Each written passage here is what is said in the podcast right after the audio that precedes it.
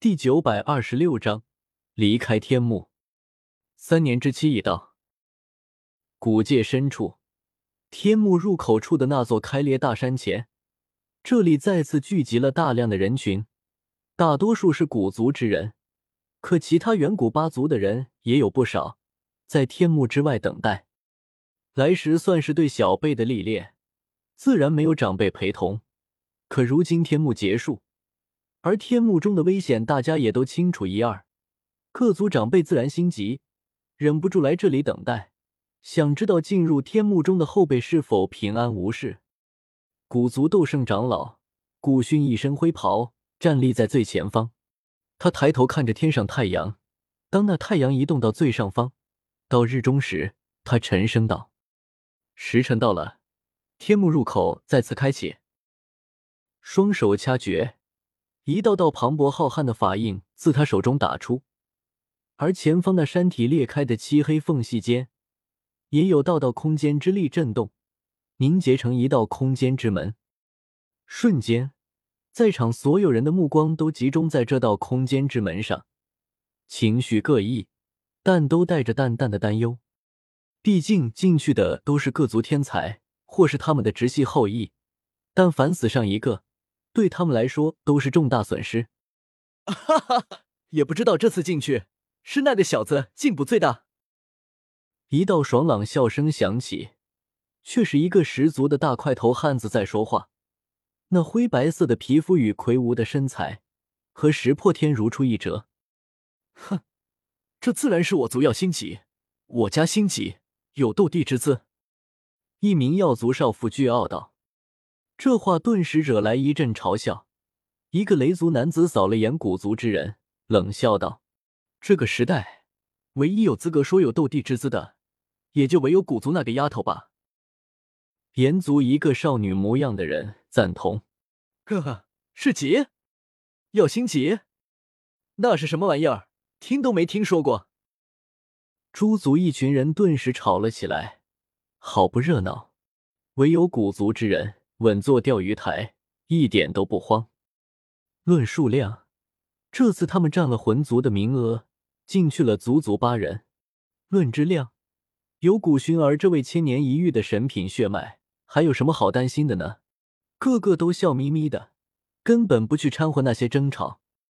药族少妇被其他人挤兑，脸色有些难看，愤愤道：“你们光拿嘴说有什么用？我这有一枚七品九色丹药风吹雨打丹，就赌我家星级此番进展最大，可有人敢与我赌上一把？”药族最不缺的就是丹药。此刻见着药族少妇掏出一枚七品九色丹药，其余众人目光都亮了起来，有些眼热。七品八色丹药，在七品丹药中仅次于七品九色丹药，也是难得一见的好东西。此刻来这里等候的远古八族众人，自然没有斗圣这个级别的存在，修为最高不过尊者。一枚七品八色丹药。足以令他们心动。雷族男子沉吟一声，翻手取出一柄泛着雷光的长矛。九地擒雷枪，压我族雷速风。炎族那外表看着是位少女的人手中多出一块泛着红光的金属，带着银铃般的笑声。既然大家都压了，那我便拿这块流萤铁压我家火炙吧。十足大汉取出一块七彩石头，摸了摸后脑勺。笑得颇为憨厚，俺也跟你们赌一把，俺就压古旭儿。其他人一道道目光瞬间落在这十足大汉身上，那目光中都带着不可思议和质疑。是你说错了，还是我们听错了？雷族男子更是忍不住出声：“你不压你族的那个石破天？我记得他是你直系族人吧？”十族大汉一脸无辜。没说一定要压自己本族的人吧？其他人瞬间无语，忍不住别过脸去，懒得看他。是没说过，可您堂堂尊者，能不能要点脸？一群人说话间，空间之门处有几道人影走出，却是雷族的人。雷速风当先，缓缓从天幕中飞出，而后便看见天幕外围着的一大群人，众人纷纷看来。很快就发现雷族少了一人，按理来说，各族的人都是统一行动，不会分开。此刻雷族少了一人，众人都大概猜到，怕是已经死在天幕里。有人幸灾乐祸起来，雷素风默默无言，飞到那雷族男子身旁，传音解释起来。而后又有人陆续出来，灵族三人，石族三人，炎族四人，最夸张的是古族。哗啦啦，一口气冒出来七人。薰儿，是薰儿，这丫头总算出来了。又两道人影从空间之门走出，正是薰儿和萧炎。古族众人都是一阵激动，纷纷围了上去。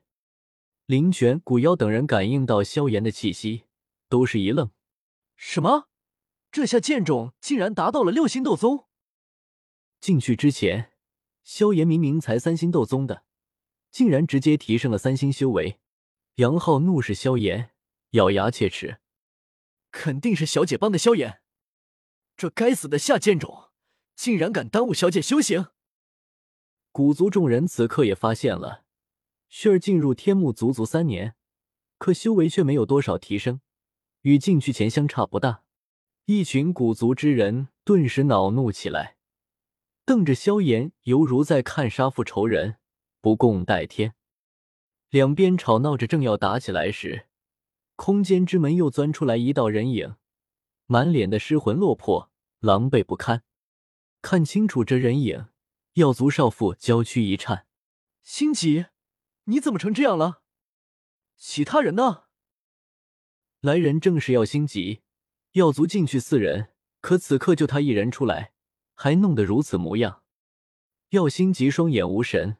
那药族少妇喝了几声，才渐渐回醒，扫视四方，忽然大叫道：“都怪纳兰叶，都是纳兰叶的错！要不是他不让我们进入天幕中心，我们怎么可能陷在迷雾风暴中？其他人，其他人都死了。什么？禁区的四名天才就回来一个？”药族少妇瞬间暴怒，没了之前的精致高贵，像个泼妇般在天幕入口外骂街。纳兰叶是哪族的？竟敢如此残害我族！今日必须给我一个交代，不然此事没完！